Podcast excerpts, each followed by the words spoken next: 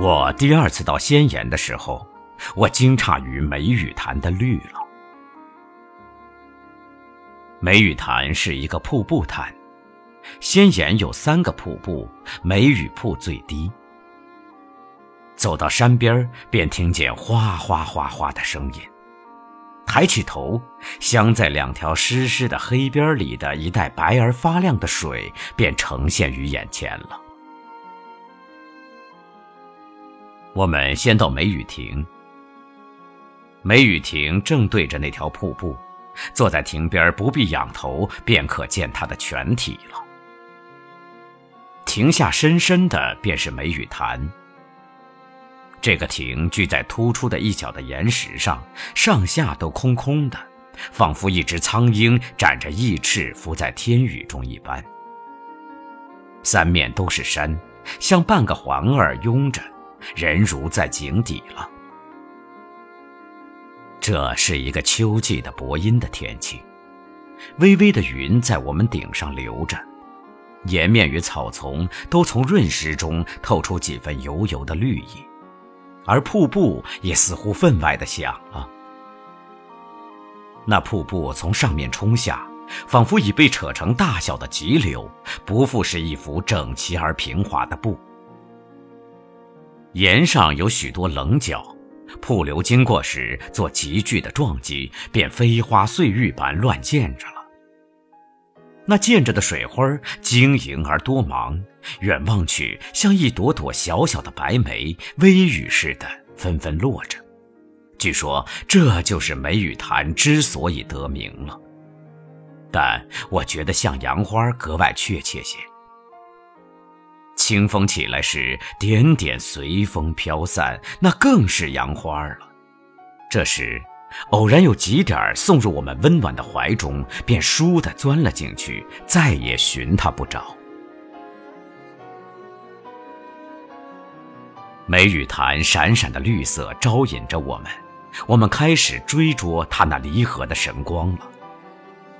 揪着草，攀着乱石，小心探身下去，又鞠躬过了一个石球门，便到了汪汪一碧的潭边了。瀑布在金秀之间，但我的心中已没有瀑布了。我的心随潭水的绿而摇荡。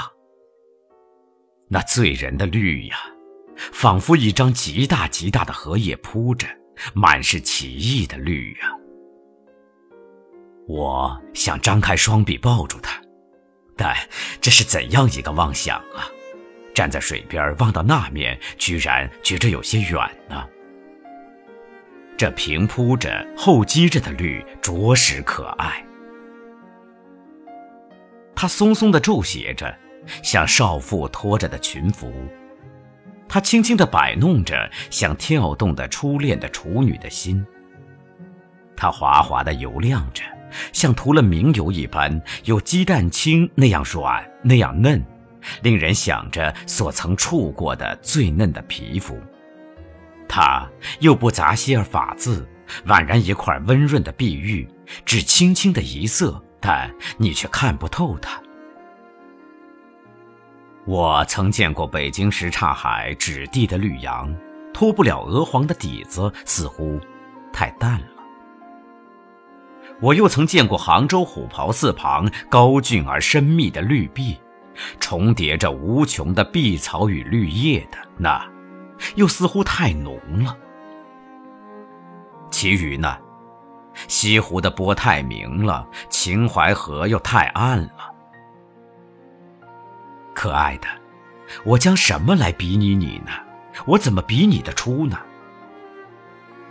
大约潭是很深的，故能蕴蓄着这样奇异的绿，仿佛蔚蓝的天融了一块在里面似的，这才这般的鲜润呢。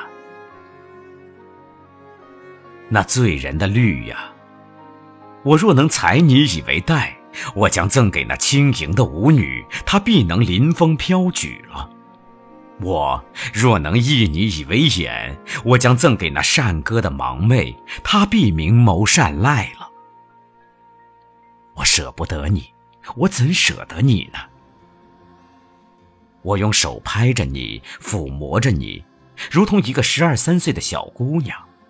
我又拘你入口，便是吻着她了。我送你一个名字，我从此叫你女儿绿，好吗？我第二次到仙岩的时候，我不禁惊诧于梅雨潭的绿了。